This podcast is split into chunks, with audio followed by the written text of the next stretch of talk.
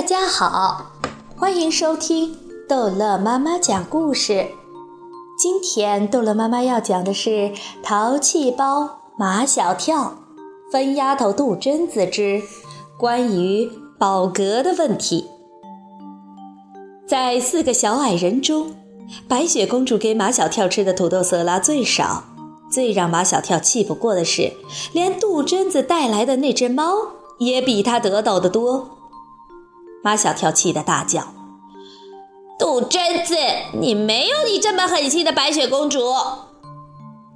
喵！杜真子带来的那只猫突然跳到餐桌上，蹲在马小跳的前面。嘴巴一歪一歪的向他冷笑，耳朵一动一动的。马小跳不敢再说什么了，埋下头来吃他碗里的土豆色拉。这土豆沙拉真好吃啊！唐飞说：“这土豆沙拉比西餐厅里的土豆沙拉还要好吃。”毛超舔着嘴角粉红色的酱。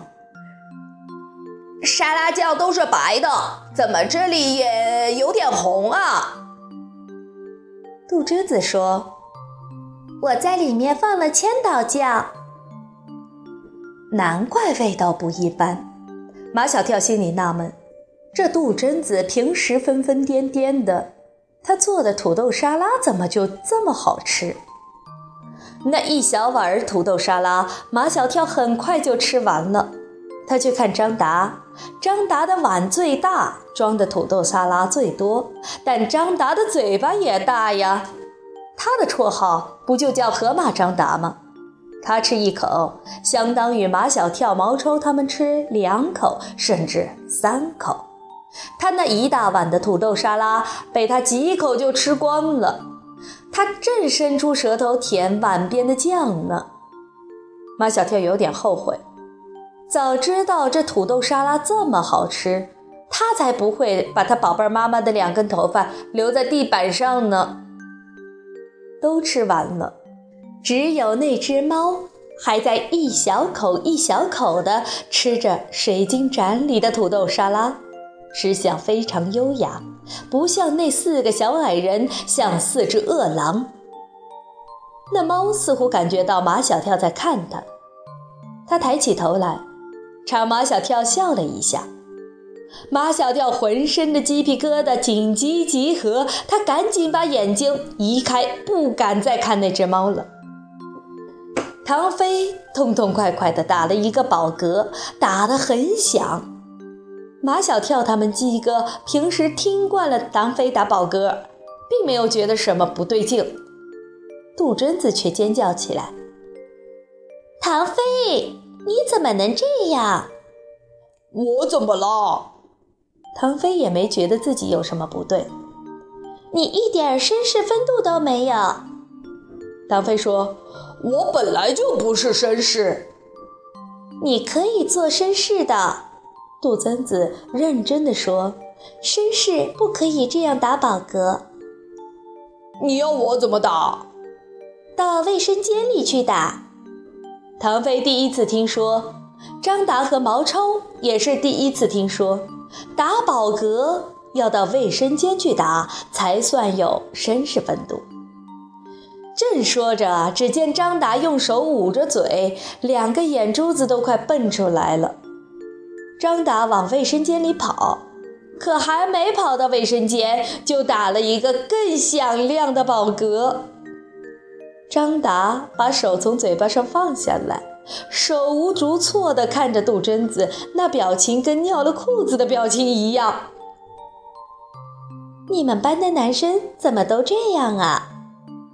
我们班的男生就这样。马小跳对着杜真子夸张地模仿了一个饱嗝。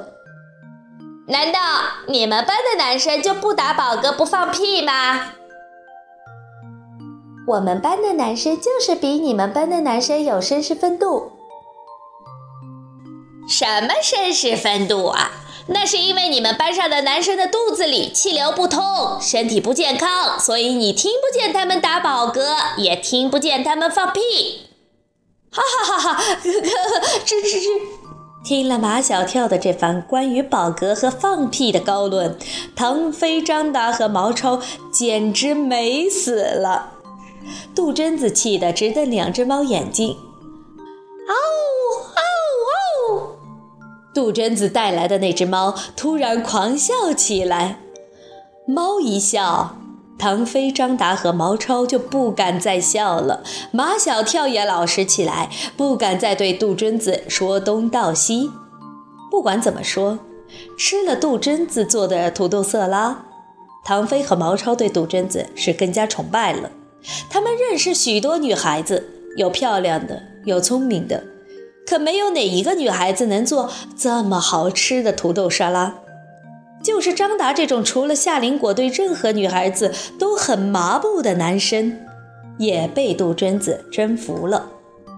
马小跳虽然不崇拜他的表妹，也不可能被他的表妹征服，但他不得不承认，他的表妹杜真子是一个可以把男孩子指使得团团转的女孩子。但是，别的男孩子被他指使的团团转是心甘情愿的。马小跳并不是心甘情愿的，他主要是怕他那只带来的猫。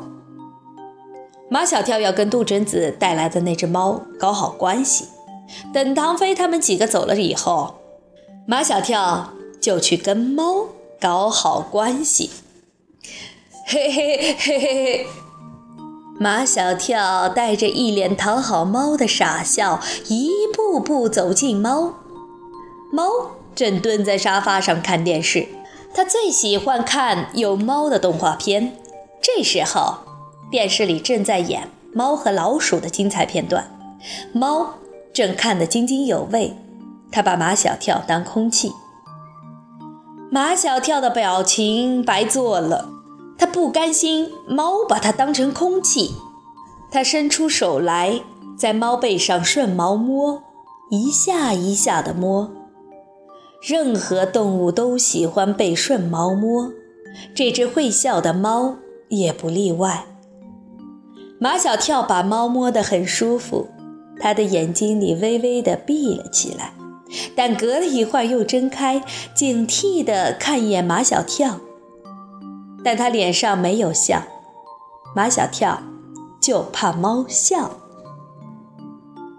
好了，这一集的故事。就讲到这儿结束了，欢迎孩子们继续收听下一集的《淘气包马小跳》。